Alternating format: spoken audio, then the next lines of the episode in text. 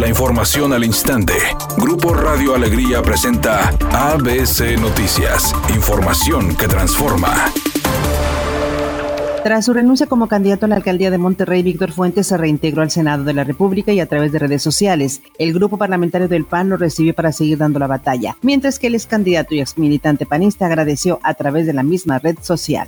La carretera nacional, una de las arterias importantes y peligrosas, se ha convertido en escenario constante de percances viales, la mayoría fatales, así lo indicó Jorge Cantú, asesor del Observatorio Ciudadano de Seguridad Vial. Por su parte, el especialista en políticas públicas urbanas Moisés López dijo que el problema es que en un mismo espacio coexisten vehículos que realizan trayectos largos y van a alta velocidad, con otros que solo necesitan entrar y salir a propiedades adyacentes. Mientras el urbanista Juan Ignacio Barragán señaló que en el 2000 se dieron permisos para fraccionamientos en el cañón del Huajuco, fenómeno que detonó el uso para trayectos cortos de una carretera de alta velocidad con largos tramos sin retornos. Finalmente, Luisa Pérez Barbosa de Movac indicó que se debe dejar de considerarla una carretera, colocar semáforos y poner cruces peatonales.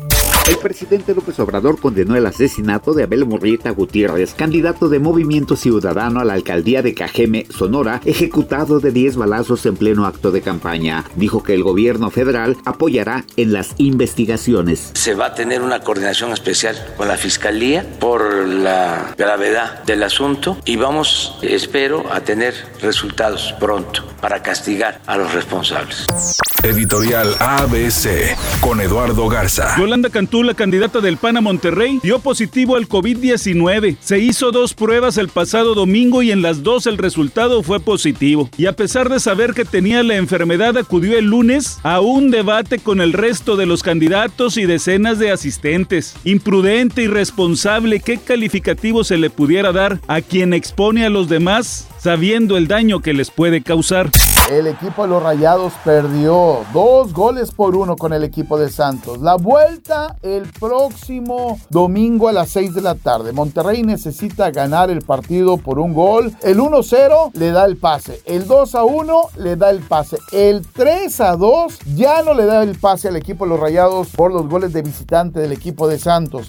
Monterrey con obligación de sacar el triunfo en la vuelta para estar en semifinales. Si Enrique Guzmán demandó al periodista Gustavo Adolfo Infante después de las declaraciones de su nieta Frida Sofía, Gustavo Adolfo ahora va por la suya, porque dijo que él también va a demandar al rockero por la falsedad de sus declaraciones. Y entre demanda y demanda, este problema familiar parece no tener fin y lejos de tratar de solucionarlo los indicados, cada vez son más los involucrados y el problema se hace más grande. Se reporta un percance automovilístico en la avenida Rómulo Garza, a la altura de las calles Venustiano Carranza y Conductores en San Nicolás. Tráfico pesado en Boulevard Miguel de la Madrid, desde la calle San Ricardo hasta la avenida Corregidor en el municipio de Guadalupe. Semáforos apagados en avenida Sendero Divisorio y avenida Morenita Mía en la colonia Valle del Sol en San Nicolás. Recuerde siempre utilizar el cinturón de seguridad y evite utilizar el teléfono celular al volante. Es un día con presencia de nubosidad. Se espera una temperatura máxima de 26 grados, una mínima de 22. Para mañana sábado se pronostica un día con presencia de nubosidad. Una temperatura máxima de 30 grados, una mínima de 20. La temperatura actual en el centro de Monterrey, 20 grados.